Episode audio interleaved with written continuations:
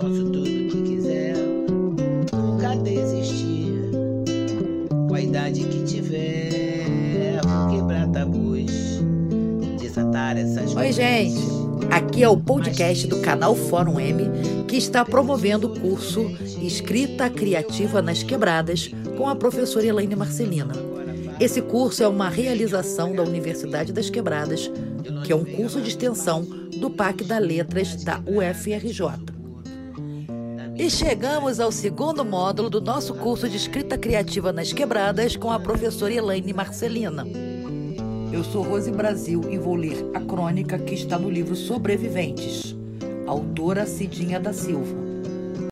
Vivendo pela palavra de Alice Walker me lembra o médico negro cubano e seu olhar duro, altivo, ao passar pelo corredor polonês de médicos brancos cearenses que o vaiavam e mandavam de volta a Cuba, à África, ou ao, ao que entendem como sinônimo de lugar de negros, a senzala.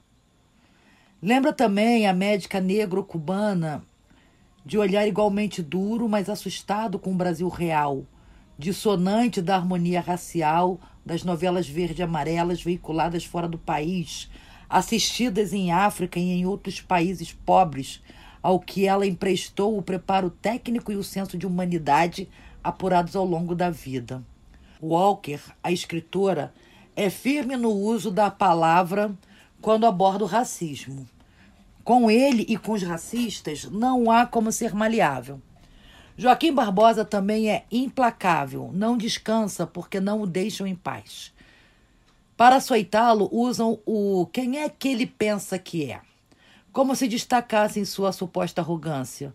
Mas o que os herdeiros da Casa Grande ratificam de fato é o sabe com quem está falando? Querem acuar o ministro negro num lugar de subalternidade que, mais do que recusar, ele simplesmente desconhece. Ambas as expressões, quem é que ele pensa que é e sabe com quem está falando, nascem do mesmo lugar social de privilégio. Tentam dizer aos negros que não são tão bons quanto parecem e, ainda que o sejam, não têm pedigree como os brancos.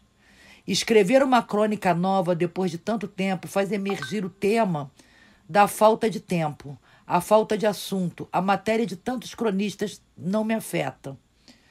Ao contrário, a movimentação subreptícia dos racistas, como reação a cada pequena conquista, a cada ameaça de ampliação do horizonte negro, me dá uma preguiça, uma letargia e, como Walker, chego a querer não mais escrever sobre esses temas. Meu tempo para eles tem se esgotado. Eis que encontro um cego atípico e ele me dá um sacode.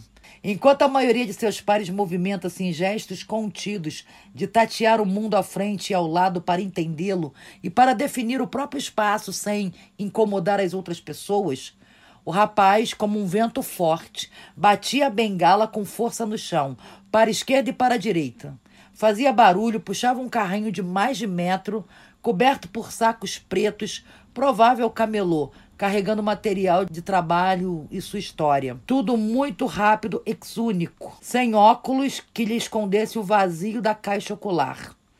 Sorria também, tirava onda, indiferente aos que julgavam maluco, obrigando-os a desviar de sua direção aos pulos, senão ele passaria por cima deles com a bengala, o corpo, a memória e a história. Como aquele homem perceberá as flores do caminho naquele início de primavera, não sei. Mas tenho certeza de que os ipês vistos logo cedo floresceram por ele. Nota da autora: exônico é o que vem de Exu, o orixá responsável pela comunicação.